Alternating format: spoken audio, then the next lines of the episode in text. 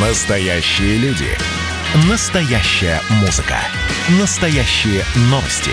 Радио «Комсомольская правда». Радио про настоящее. 97,2 FM. эм. «Экономика» с Никитой Кричевским. Маэстро Никита Кричевский опровергает мнение о том, что экономика – это скучная наука. Главный дирижер нашей программы Алексей Иванов. Прошу любить и жаловать. О, взаимный конференц. Все, как я люблю. Здравствуйте, Никита Александрович, А дорогой. сам себя не похвалишь, никто не похвалит, Алексей Валерьевич. Нет, сам вот э, Сам, не, сам, не сам похвалишь э, своего соведущего, никто не похвалит твоего соведущего, я бы так сказал. Никита К Александрович. делу. Да, к Алексей делу. Давайте, к делу. давайте Не- обсуждать, не- не наконец, надо, вот, главные Я только настроился на серьезный лад, а вы предлагаете просто- мне вы постебаться. просто хотели давайте, про футбол Давайте поговорить. постебемся, давайте постебемся. Давайте постебемся. Про футбол. Я хотел поговорить про футбол. Да. А, Я хотел поговорить про футбол, потому что а, с недавних пор я являюсь фанатом Кого- Какого же клуба, интересно? а, шикарного совершенно кинофильма «Залечь на дно в Брюгге». Есть такой, да. Просто я фанатею от него. Мы его пересматривали раз, наверное, 100-500. Я вам даже больше Прекрасный скажу. Колин Фаррелл. Да, в э, те благословенные времена, когда деревья были большими, а, трава зеленее, а все остальное несколько мягче, а, я сделал э, совершенно отвратительный ход по отношению к проклятому российскому бездорожью. Я с женой на пару дней выбрался в этот э, достопримечательный город, и мы его посмотрели. В посмотрели да, и посмотрели, посмотрели его с э, точки зрения э, тех э, мест и тех эпизодов, э, которые были в фильме. Э, Кино Прош- сним- Прошли тропой, да, понятно, да, кино снималось в, в этом городе, и а, мы заходили в гостиницу, где жили. А, все, я понял, при чем тут футбол. Вчера жили, «Зенит» да. проиграл Брюгге Да, 1-2. Да, где жили, где жили артисты, где жила съемочная группа. И вы знаете, я, я, собственно, ну вот, ну фанат ты, фанат Кричевский, ну и бог с тобой, давай про экономику. Так я про экономику, ведь «Зенит»-то проиграл вчера кому? Проиграл Брюги, проиграл на 93-й минуте. И несмотря на то, что комментаторы просто э, слюнями исходили э, от того, как шикарно, великолепно, восхитительно просто играла петербургская команда, тем не менее счет говорит сам за себя. Я это к чему? Я к тому, что, вы знаете, есть э, спонсор у э, футбольного клуба «Зенита», все его знают. Я когда был Это в Питере... наше да, национальное достояние. я когда того. был в Питере, да, я видел да, б- самолет. э, Они купили специальный самолет для «Зенита» и окрасили его в ливрею э, цветов э, зенитовского флага и написали там «Зенита». И этот самолет стоял просто, я почему это вспомнил, потому что он буквально был там в нескольких десятках метров от нашего самолета, на котором мы улетали оттуда. Ну, рейсов обычный аэрофлотский. Так вот это я к чему? Слушайте, ну ведь мы начинали там 20 лет назад, ну даже 15 лет назад, да даже 12 лет назад с того, что э, «Газпром» была э, чуть ли не самой лучшей в мире компанией. И господин Миллер говорил о том, что э, в 2008 году, летом он говорил о том, что нефть будет стоить скоро 250 долларов за баррель, а 1000 кубов газа будут стоить 1000 долларов за баррель. А капитализация «Газпрома» ты будешь стоить триллион. Сегодня конец 2020 года. Сегодня «Газпром», который а, не подвергся ни Дербанке 90-х. Спасибо Рях- Ве- Рэму Вяхереву. Вехереву и Черномырдину. Сохранили. А, не подвергся Дербанке. А, труба осталась в монопольном видении «Газпрома». А, сегодня «Газпром» проигрывает по всем фронтам. Он постоянно влетает на какие-то совершенно непонятные санкции со стороны то Украины, то Польши, то Швеции, то еще кого-то. Мама дорогая, он не может достроить Северный поток. У него а, наполовину а, заполнена труба силы Сибири. У него непонятная история с турецким потоком. А, новость последних дней то, что «Газпром» перестал быть э, крупнейшей компанией России по объему выручки и по прочим вещам. А, мы не будем называть нефтяную компанию, которая стала первой. Я специально не буду ее на нарос. Не надо, не надо. Я, я не об этом. Я о «Газпроме», я о «Газпроме». Сделайте потише кондиционер, Алексей Валерьевич.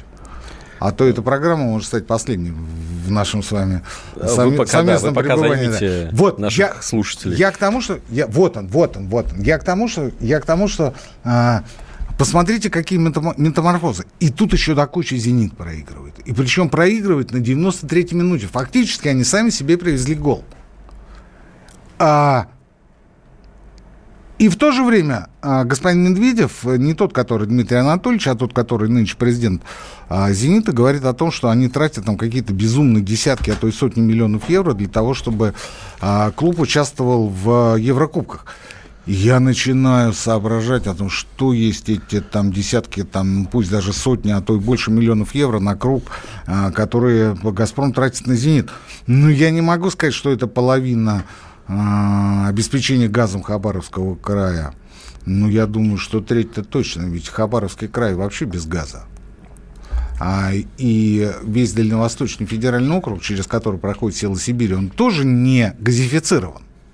Понимаете? И тем не менее, мы вкладываем огромные бабки, просто шальные реально бабки в а, клуб, который проигрывает европейскому середнячку. Брюги приехал без нескольких ключевых футболистов. Ну, то есть вот они как-то приехали и говорят, ну, можно мы в ничейку тут сгоняем, а то у нас это люди болеют там коронавирусом и все. Я в заключении вспомню цитату из одного из моих любимейших фильмов «Залечь на дно в брюге». «И дерьмом ты не был, и до вершин не добрался». Это сказал Рэй в адрес футбольного клуба «Тоттенхем» потому что они были англичане, они приехали из Англии. Там, правда, вместо слова «дерьмо» было слово покруче, но мы же в прямом эфире. Ну, вы знаете, Никита Александрович, если бы в футболе побеждали кошельки, то чемпионами мира уже давно были бы китайцы. Начнем с этого. А что касается проблем «Газпрома», то не последнюю роль в этом играет глобальное потепление. Насчет китайцев не уверен, но а, на ведущих ролях у нас а, в футболе сегодня кто? Ближневосточные шейхи, да? Неужели? У нас миллиардеры из э, Юго-Восточной Азии. конечно. У нас миллиардеры из Соединенных Штатов Америки. У нас футбольный клуб ПСЖ, который был вот создан... как раз катарские шейхи. Пару десятков лет назад, да. У нас Мюнхенская Бавария, на которой работает вся земля баварская. Так? Причем на протяжении многих десятилетий. И концерн э, фармацевтический знаменитый. Да, у нас Барселона, который является лицом Каталонии, просто гордостью. Я вам должен сказать, что а, по, по поводу кошельков, кошельки имеют значение. Еще какое? Размер кошельков да, имеет значение. но Тоттенхэм, понимаешь, и дерьмом ты не был, и до вершин не добрался. Он у нас вечно то ли второй, то ли третий, то ли пятый. Но иногда случается такой гормональный взрыв, что он может а, там а, объехать там любой Арсенал, Манчестер Сити, Тоттенхэм Челси, в прошлом году был в финале Лиги Чемпионов. Да. На этом, наверное, закончим новости спорта Нет, в нашей он, экономической он, передаче. Он там остался в этом финале, Алексей Валерьевич. Он там остался. Никита Александрович, предлагаю, пока у нас еще не, не, не завершилось время пока нашего первого блока, пока нас не э, отключили от эфира, эфира да, да, да обсудить еще такую новость. Вы на До канадской не... границы успеем добежать. На этой неделе зажигал Минфин. Минфин зажигал. Ну, же, Такой смелости от Антона Германовича Силуанова я, честно говоря, не ожидал. Отваги. Отвага Отваги. от слова слабоумие, Алексей Валерьевич. Интересная этимология слова «отвага» от да. профессора Никиты Кричевского. В общем, давайте объясним. Наш девиз – слабоумие да, и да. отвага, Алексей я Валерьевич. Понимаю, я вот, понимаю. Да. А, Минфин у не нас наш, живое не воплощение. Наш, не наш девиз. Наш девиз, я имею в виду э, чиновников из Минфина. Итак, Министерство финансов предложило сэкономить на военных и полицейских. Ну, то есть на МВД и Министерстве обороны. Что предлагается? А, сократить штатную численность военнослужащих примерно на 10%. Это на минуточку порядка 100 тысяч человек, потому что у нас сейчас миллионная армия. Ну, вы не совсем корректно говорите. А, перевести их в, в статус гражданских. Да. Ну, то да. есть на аутсорсинг, да, такой практически? Ну, это не аутсорсинг, просто они не будут числиться как военными, у них не будет военного билета офицера. А, соответственно, не будет льгот, не будет Не выслуги, будет военной пенсии, не вот будет этой самой ну, знаменитой. вот этих всех вещей. А предполагается, ну, Минфин как считает, что, ну, а что, ну, если ты военный врач, ну, так и будь ты гражданский. Увеличить, вот еще, кстати, по поводу военной пенсии, это главный камень преткновения. Увеличить максимальную выслугу лет для выхода на пенсию с 20 да. до 25 лет да. и да. не включать в нее срок учебы. То есть, по факту, пенсионный возраст для большинства профессиональных военных увеличится на 10 лет. Ну, я бы не сказал, что на 10 10, Алексей Валерьевич, ну, на 5-то точно. Ну, 5 плюс 5 это... Ну, то есть, если, а, смотрите, если молодой человек поступил в военное училище, скажем, в 17 лет, в 22 он его закончил, получил лейтенантские погоды, плюс, э, погоны, плюс 25 лет, получается 47. 47 это уже не совсем молодой возраст, чтобы э, показывать чудеса э, физической подготовки, боевой, строевой подготовки, в конце концов. Я бы не рискнул на месте Минфина ставить ставку на а, людей, которые нынче, ну, уже помладше меня, ну, не шибко. Ну, не шибко. Я вам должен сказать, что в 47 лет... Э, в основном, вот если вы посмотрите по сторонам, дорогие наши слушатели, вы увидите, что это, как правило, уже и какие-то лысые дядьки, и седые, и с, с пузом, брюхом, и вообще не поймешь чего, совершенно, Значит, совершенно понять можно, но когда всей стране повысили пенсионный возраст до 65 лет, независимо от того, чем они занимаются, например, пожарные, да, или, например... Пожарным, пожарные это МЧСники, они, МЧСники. По, они по, по своему графику выходят. Ну хорошо, там врачи, там, допустим, журналисты те же, да. У нас тоже есть военные корреспонденты, которые рискуют своей жизнью. Там хуже то, что там учителя попали под повышение. Вот это беда, потому что ведь э, первой специальностью в 25 году, которой был гарантирован досрочный выход на пенсию, это были как раз учителя. И это был э, указ Совнаркома 1925 года, Алексей Валерьевич. Потому что есть такая штука – Сволчева Минфиновский, как профессиональное выгорание. И учитель просто через какое-то время перестает адекватно а, воспринимать своих учеников. Друзья, мы продолжим обсуждение темы э, Минфина, конфронтации Минфина и силовиков после небольшой паузы в нашем эфире общение, про обмен информацией, эмоциями. Миша, я не могу это письмо не прочитать. Вас приветствует город-герой Минск. Спасибо вам большое за вашу передачу. Слушаем вас всем цехом. Так, ну вот такой вот э, наш соотечественник из Пекина привет передает. Вот, э, но мы, с другой стороны, очень рады, что нас в Грузии слушают. Привет. Гамарджоба. Гамарджоба. Оттуда самые главные мировые новости у нас приходят. Мир стал плотнее, да, он стал более спрессованным. Комсомольская правда. Это радио.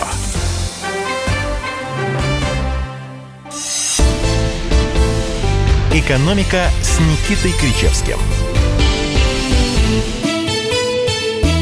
Кричевский Иванов в прямом эфире радио «Комсомольская правда». Я напомню, WhatsApp и Viber это, э, это тот самый чат, куда вы должны присылать свои вопросы для профессора. Вы просто обязаны это делать. Плюс это 7... первое. Второе. Мы, между прочим, в прямом эфире и, и не по скайпу, и не по зуму, и не по прочим а, другим средствам связи. Если кто-то хочет, можете включить нашу трансляцию на YouTube-канале.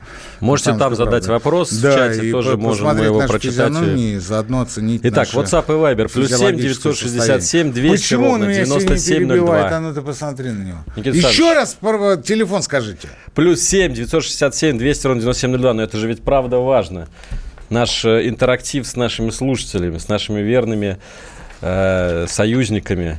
Партнерами, я бы сказал. Партнерами. Никита Александрович, давайте продолжим про Минфин и силовиков. Мы, собственно, не успели даже начать рассказывать. О, ну, МВС... какие это силовички, Алексей Валерьевич? Минобороны. Ну, ну как вы... МВД, Слушайте, я, приставы. Я отслужил два года служба. от звонка до звонка. Э, был в четырех частях. Ну, так получилось так, начинал с учебки, заканчивал э, вновь образованной частью по а, инженерному возведению автомобильных дорог на Черноземье. Это была директива ЦК КПСС, точнее, постановление 1988 года. А, и мы жили полгода, мы жили полгода все, просто в палатках в поле. И когда наступили холода на Урале, осень э, перерастает в зиму уже в конце октября, а, далеко не, не все палатки были утеплены, оборудованы э, нормальным отоплением. А отопление там печки. Я уже не говорю о том, что а, офицеры жили практически все эти полгода вместе с нами, вместе с солдатами. Им только-только ближе уже там к осени начали выдавать какие-то, э, не сказать, что квартиры, но какие-то углы. Причем я очень хорошо помню кухню одного из офицеров. Я зашел к нему как-то в гости. А, и застал там пьянку офицерскую. Знаете, как они пили? Вот заходишь на кухню, а кухня у него пенал. Да? Вот с правой стороны а, ну, вот сейчас вот это называется кухонная гарнитура, тогда это были, был такой стол, ну, где-то полметра, наверное, шириной. И вот он тянулся, он был сбитый из досок, он тянулся, ну, на 2 метра этого пенала вдоль стены. И вот а, офицеры сидели редком, понимаете? Вот, вот ты заходишь, заходишь, о, давай, мы, значит, вот здесь отдыхаем, все. И Это я... поздний Советский Союз, Да, да? да, это 88 год. И я смотрю, я смотрю, и один из офицеров говорит, а, Серег, передай мне банку огурцов. А надо передавать там через э, каждую руку, потому что они в ряд сидят. Ну, вдоль стены. И, в общем, эта банка пока доходит до крайнего, она оказывается пустой. Потому что каждый по дороге огурец забирает, и э, таким образом э, оставшемуся достается просто рассол. Это я к чему-то? Я к тому, что э, по поводу тягот и лишений военной службе, э, вот Минфину надо спросить у людей, которые в армии служили. Прежде чем, прежде чем рассуждать о том, стоит ли их переводить на гражданские, э, на гражданскую основу, на гражданские рельсы, или оставить их э, так, как это было. Плюс, э, про тяготы и лишения все понятно. Плюс, военные юристы, это своя специфика. Плюс, э, тыловики, опять своя специфика. Плюс, учения, э, э, тревоги, э, в- марш-броски. У меня простой прочее, вопрос. прочее, Там прочее. миллионная армия зачем нужна? У Армия нас- в у нас один страна- миллион человек. У нас страна большая. Хорошо. Мы бы, мы бы обошлись бы контрактной армией, если бы у нас была а, территория, ну, на уровне, там, скажем, какой-нибудь Швейцарии. Ну, ни о чем. Национальные интересы сегодня за рубежом за- защищают во многом частные военные компании. Да, да. В основном частные военные компании зарабатывают деньги за рубежом своих заодно рубежей. защищают национальные интересы Нет, они России. не защищают национальные интересы своих стран, они в основном зарабатывают деньги за рубежом, потому что они частные военные компании. Этим все сказано. Этим всё сказано. А у нас, ну, а, у нас по периметру пограничники стоят, у нас ракетные войска. У нас, кстати говоря, а что Минфин вот останавливается на каких-то врачах долбанных, на каких-то этих э, луэрах, правоведах? там танковые войска? Нет, по танковые войска это трактористы. Почему нельзя набрать трактористов, пусть трактористы там рулят танками и так далее? Военно-космические силы. Извините, извините, летчик, да? Как Юрий он Алексеевич сегодня Гагарин. военный, а завтра он работает в аэрофлоте. Пусть сразу начинает с Это конверсия. А я к тому, что э, теперь без иронии, без стёба, я к тому, что а, ликвидация э, целых пластов военных специальностей, они могут быть вспомогательны, потому что они не на переднем крае и прочее, прочее. А, это а, ликвидация тех институтов в широком смысле, не только военных училищ, вообще институтов, которые готовят этих специалистов. И если через какое-то время мы захотим вернуть ситуацию обратно, мы этого сделать не сможем, потому что эти помещения будут проданы, отданы высшей школе экономики. Высшая школа экономики а, Прекрасно, у нас будет много финансистов. прекрасно отремонтирует их, сопрет кучу денег на этой истории, как это было с э, множеством военных академий в центре Москвы. И все будет здорово. И все будет здорово. Наконец, последнее в этой части. Вот говорят, правила дорожного движения написано кровью. Вот военно-учетные специальности, существующие ныне в российской армии, как продолжение армии советской, точно так же, ребята, написаны кровью. И смертями тех людей, которые за недостатком специалистов, например, железнодорожных войск, тех же инженерных войск, просто положили свои жизни, свои головы сложили. А Минфин выходит и говорит, ну, слушайте, ну, а зачем нам эти понтонщики, зачем нам эти военные строители нужны? Ничего нам этого не надо. Пусть будут гражданскими, не надо им никакой выслуги, ничего не надо. То есть вот в нашей стране только за а, одно это предложение, я считаю, вот того, кто это выдал, от чьего имени это было сказано, надо от- от- отдавать Это, под кстати, суд. интересный момент, Надо потому что под суд. Министерство финансов э, категорически не хочет комментировать. Это такой, Надо знаете, вброс, пробный под суд, камушек. потому что а, Россия исторически сильна своей армией. Возьмите русские народные сказки, вы не увидите ни одной сказки, где бы поносили офицеров, солдат служивых. Ни одной. Попов сколько угодно. Всех остальных сколько угодно. Но ни одной сказки, я их все прочитал. Ну, все я, конечно, не могу прочитать. Но я их прочитал очень много, в том числе сказки про военных. Ни одной такой сказки нет, где поносят наших войн. Потому что армия – это наша защитница, солдат – это служивый. Солдат, он может быть не самый умный, может быть, он где-то придурковатый, туповатый, но это свой человек, потому что он плоть от плоти, кровь от крови. Я только в скобках замечу а, к одной вашей реплике, что все-таки армия советская 1988 года и российская армия 2020 года, 2019 ну, года, что? это разные совершенно структуры. Дух-то один и тот же. Офицеры сейчас живут очень себе неплохо. И уж, по крайней мере, вряд ли они пьют дешевую водку гурьбой в крохотной кухне где-то там под Новосибирском. Это вы сейчас э, хотели меня обидеть, что ли, я не понял? Нет, нет. И войсковую часть 33 560? Так вы не успеете выйти из редакции, Алексей Валерьевич, они подтянутся, они здесь рядом где-то, вы понимаете? Ваши... Это были отдельные... Какие войска у вас были, Никита а, Инженерные. Это были Понятно. отдельные, от, отдельные квартиры. Это были отдельные квартиры. Просто они не везде такие, как в Москве и в Московской области. Вот в чем история. И э, военные части у нас расположены в, в самых разных э, областях, в самых разных городках, и они выполняют, э, вы знаете, не только функции пропускания пыль в глаза, неизвестно кому и неизвестно зачем, они еще выполняют и боевые задачи. Они, например, тащат службу на боевом дежурстве. А, кстати говоря, а вот недавно э, поносили Министерство обороны за то, что оно предоставило квартиру офицеру в переделанном вагончике. Там шторки какие-то были, еще что-то были, столики были. Понимаете? Вот, вот до сих пор эта проблема не решена. То есть государство за последние 20 лет делало очень много для того, чтобы решить проблемы военнослужащих, и оно отчасти их решило. И оно отчасти их решило. Но у меня возникает другой вопрос. Если вдруг, не дай бог, какая-то заваруха на наших границах, неважно на каких, северных, южных, восточных, западных, да без разницы, с кем мы туда поедем? С мотострелками? С военно-космическими силами? С кем? Кто сварит компот? Потому что люди-то разбегутся.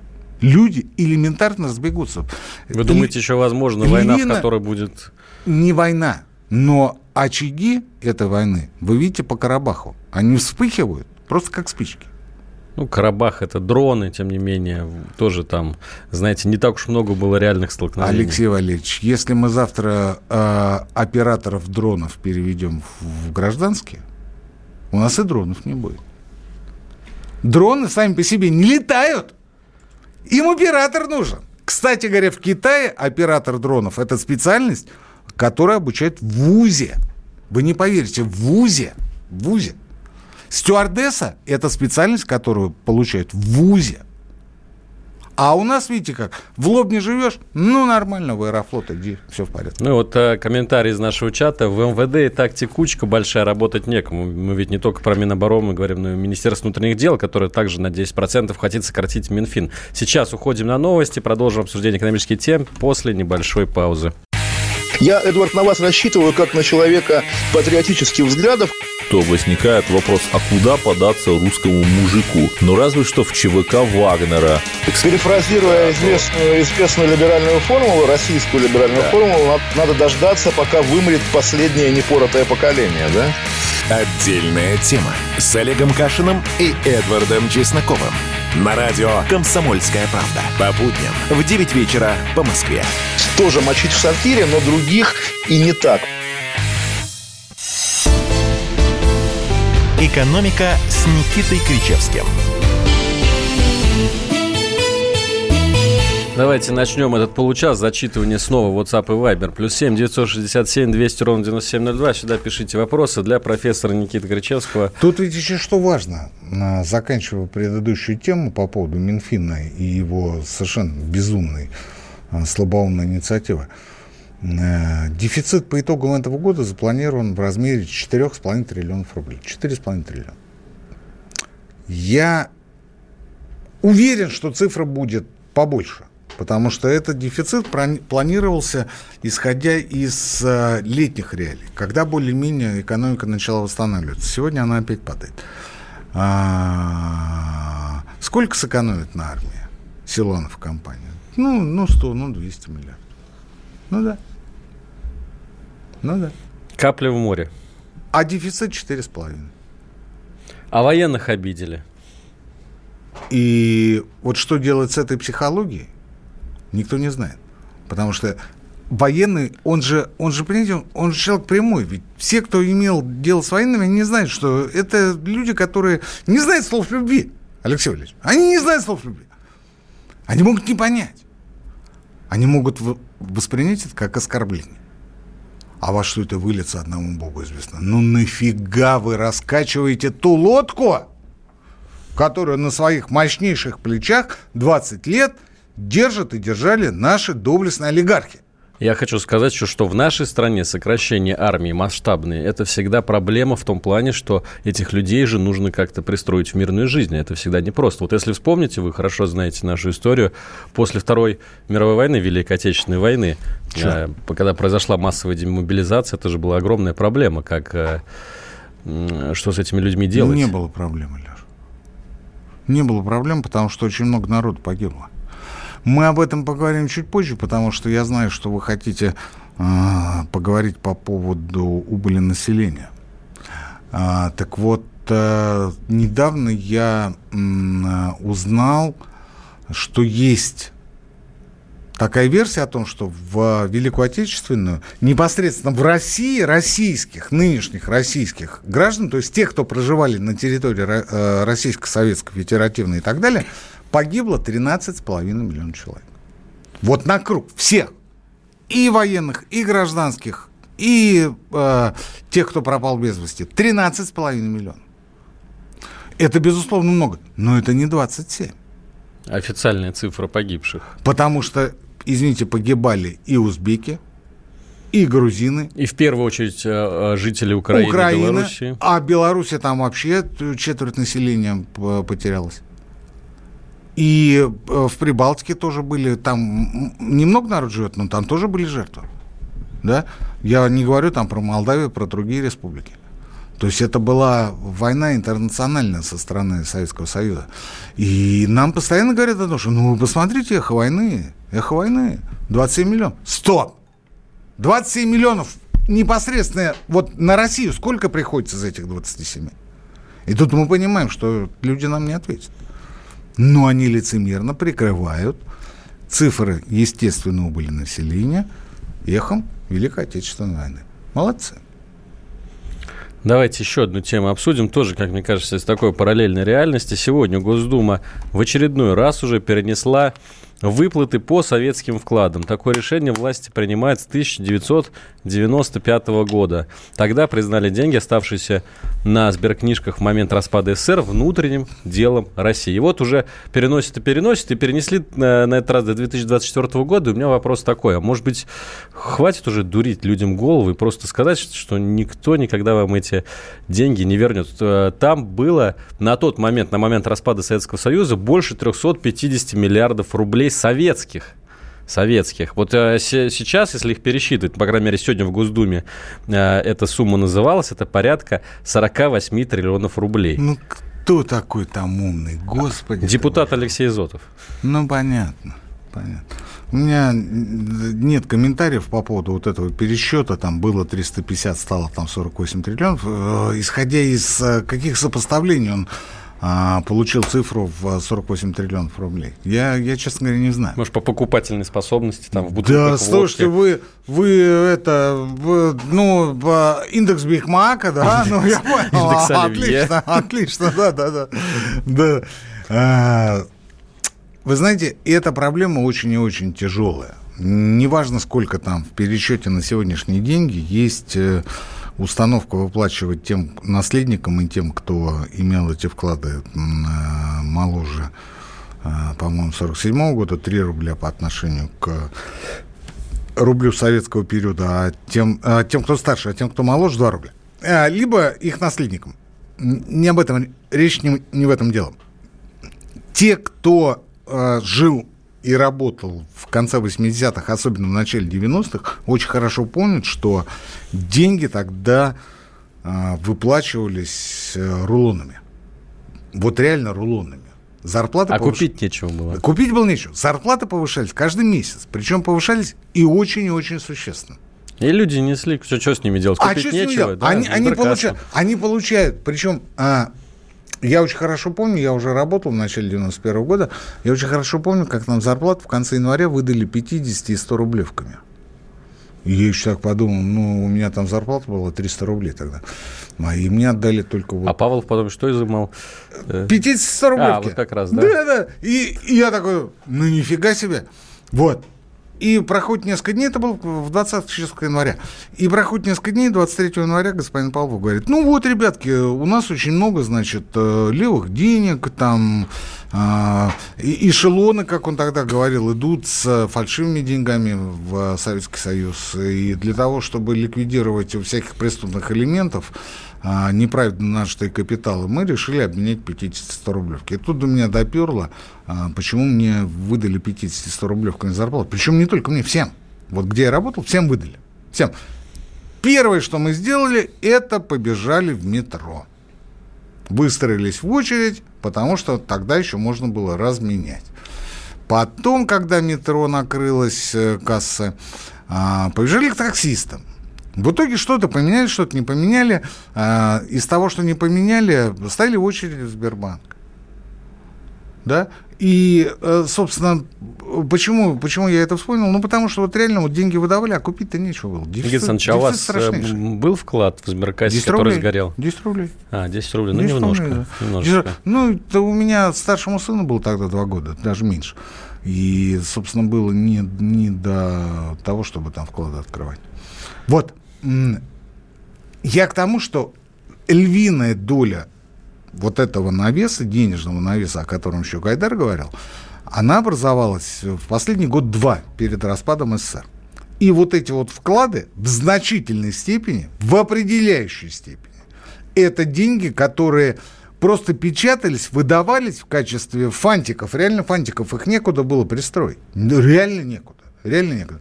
И люди от нечего делать, от того, что невозможно было ни дома хранить, ни туалет обклеивать. Ну, непонятно, что с ними делать. Они их несли в Сбер. Они их несли в Сбер, они их Который сдавали. тогда был еще не Сбером. Да, а сберкассы были обычно, да. Вот. Это одна часть проблемы. Но есть вторая часть, не менее актуальная, и я считаю, не менее важная в части социальной справедливости. Это вклады людей, которые а, были сформированы до вот этого безумия конца 80-х, начала 90-х. То есть это люди, которые реально зарабатывали серьезные деньги. Это совершенно не обязательно там воры-цеховики, абсолютно. Абсолютно. Это люди, которые работали на северах, там были всегда очень хорошие зарплаты. Это люди, которые приезжали за границу. А, это военные, высшие в запас, в отставку. А, это артисты, это художники, это ученые. У них у всех были очень серьезные сбережения, которых можно было... а, которых э, можно, которые можно было потратить и на автомобиль, и на кооперативную квартиру, и на что-то еще. Но поскольку у этих людей все к тому времени э, из перечисленного мною уже было, они их несли в сберкассу. И этих вкладов было немного, но они были. Были вклады и по 10 тысяч, и по 50 тысяч рублей, выше были. Их очень мало. Но с этими людьми, их наследниками, нужно разбираться отдельно. Потому что иначе это всех под одну гребенку, и опять это получится а, выравнивание. И что самое интересное, некоторые не будут равнее. Будет ли этим заниматься Госдума? Нет, не будет. Будет ли этим заниматься правительство? Если оно в тучные годы этим не занималось, почему оно должно этим заниматься в годы тощие? А, наконец, последнее. Эту проблему нужно было решать в 90-е годы, как поступили а, в Литве, в Азербайджане, в других бывших советских республиках. Где-то выплачивали, скажем, а, как в Азербайджане, в зависимости от э, величины вклада, там, ну, по 200 долларов выплачивали, там, где-то побольше, где-то поменьше. Где-то, как в Литве, э, в основном э, все деньги были обменены на акции приватизированных предприятий советских, да. То есть просто выдавали приватизационные чеки и акции этих предприятий выдавали взамен тех самых вкладов. Где-то, как у нас, решение было заморожено. Сегодня, через 30 лет, мы вдруг решили вспомнить об этом. А, и я с вами абсолютно согласен. Этот вопрос надо закрывать. Просто Другое дело, другое дело как? Другое дело как? А это Можно просто не Алексей поднимать Валерьевич, его. в нашу с вами зарплату не входят.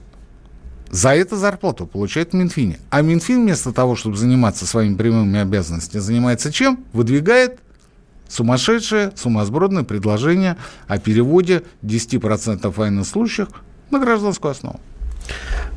Что, друзья, еще одна пауза в нашей передаче. Через пару минут мы снова в эфире. Никита Кричевский, Алексей Иванов. Экономика. Как дела, Россия? Ватсап-страна! Это то, что обсуждается и то, что волнует. Это ваши сообщения в прямом эфире, в том числе и голосовые.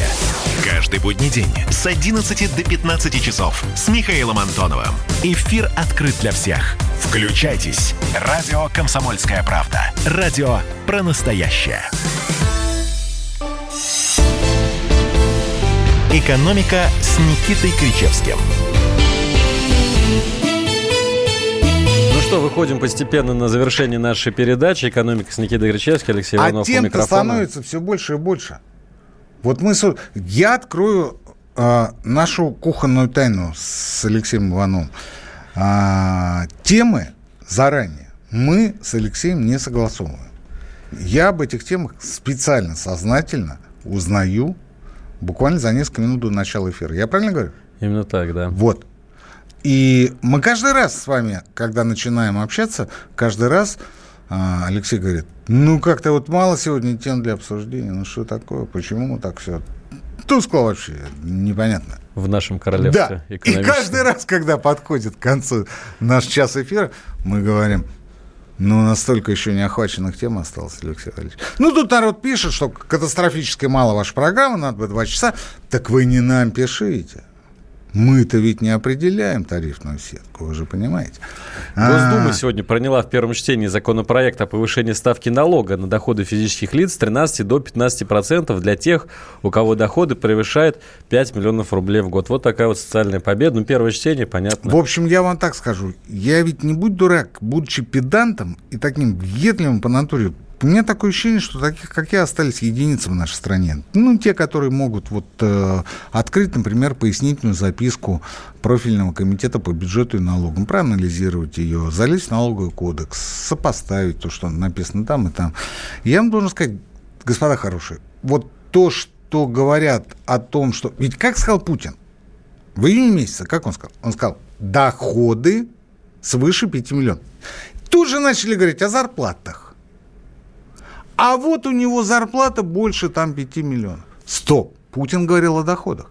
Что я увидел в а, законопроекте? Я увидел то, что из-под законопроекта, из повышения НДФЛ до 15% вылетают, выпадают доходы, которые получаются от э, участия в паевых инвестиционных фондах, от э, владения контролируемыми иностранными компаниями, от операций на рынке с ценными То есть бумагами. самые богатые именно Да, от граждане. операций с валютой. Что есть валюта? Это имущество. Это имущество. Там вылетают сделки с недвижимостью. Там очень много вылетает. А что остается? А остается, Алексей Валерьевич, Зарплата. Зарплата. Вот я как раз посчитал, это получается 416 тысяч рублей. да. 400 Это зарплата верхнего децела.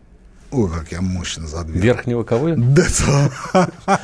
Верхнего децела среднего класса, Алексей. Децеля. Ну, понятно, то есть д- 10% э, самых. Ну, может быть, до 5, может, 15, не принципиально. И что-то мне подсказывает, что в следующем году а, получающих высокие заработки будет больше. Не потому, что мы будем развиваться, а потому, что денег станет больше, инфляция будет больше. Не зря же я говорил, что по ощущениям сейчас самое-самое начало 90-го года, потому что только-только раскочегаривается печатный станок. А у нас ведь как в Российской Федерации? Это я вам говорю, товарищи иностранцы, которые только-только к нам присоединились. Мы же как тот асфальтовый каток. Мы же едем долго, медленно, но мы обязательно доедем. Как русский, который долго запрягает, но быстро едет.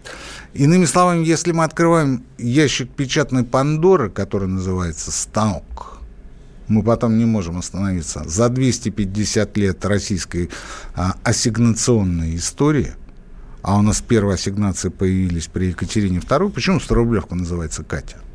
Потому что не был портрет Екатерины.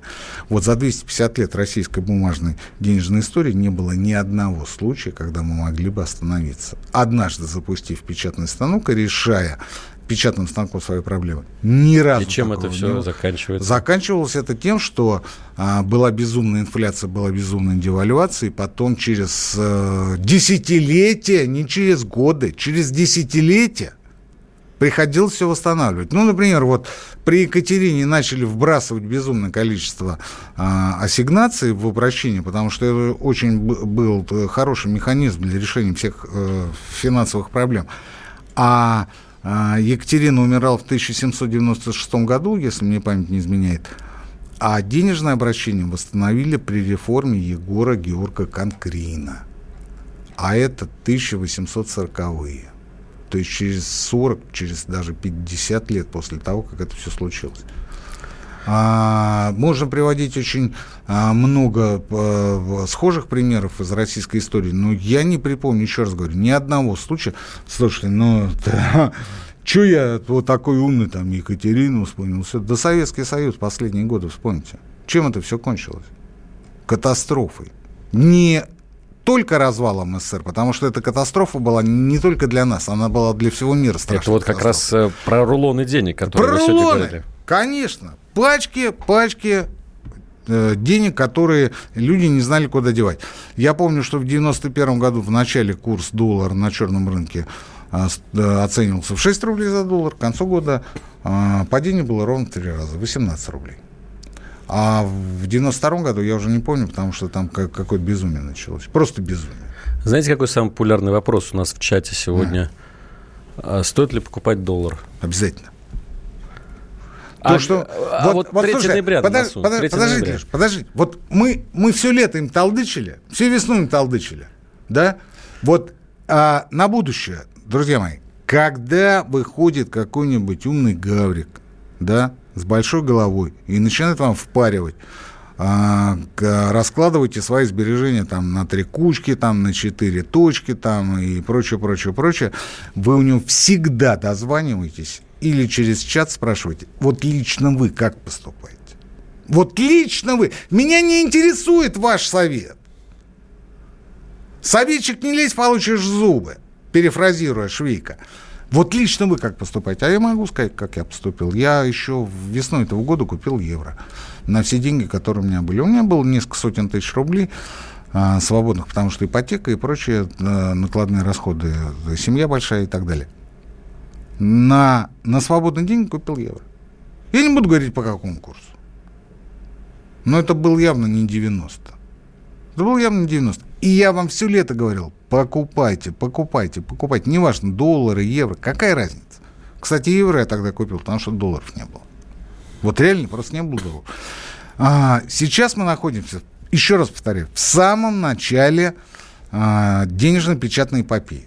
Потому что только-только, только-только запускается печатный станок, только-только сегодня РБК публикует а, душераздирающее сообщение о том, что на, а, на 13 декабря остатки ликвидности в банковском секторе были полтора триллиона рублей, а сегодня они упали почти в два раза до 800 миллиардов рублей. Это значит, что вкладывать в УФЗ банки уже не могут. Следовательно, их нужно подпитывать. А подпитывать каким образом? Ведь они же финансируют дефицит бюджета. Каким образом?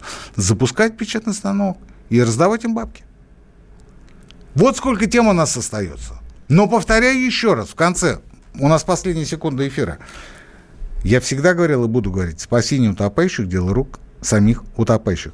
Все зависит только от вас. Исключительно от вас. Не от государства, не от Путина.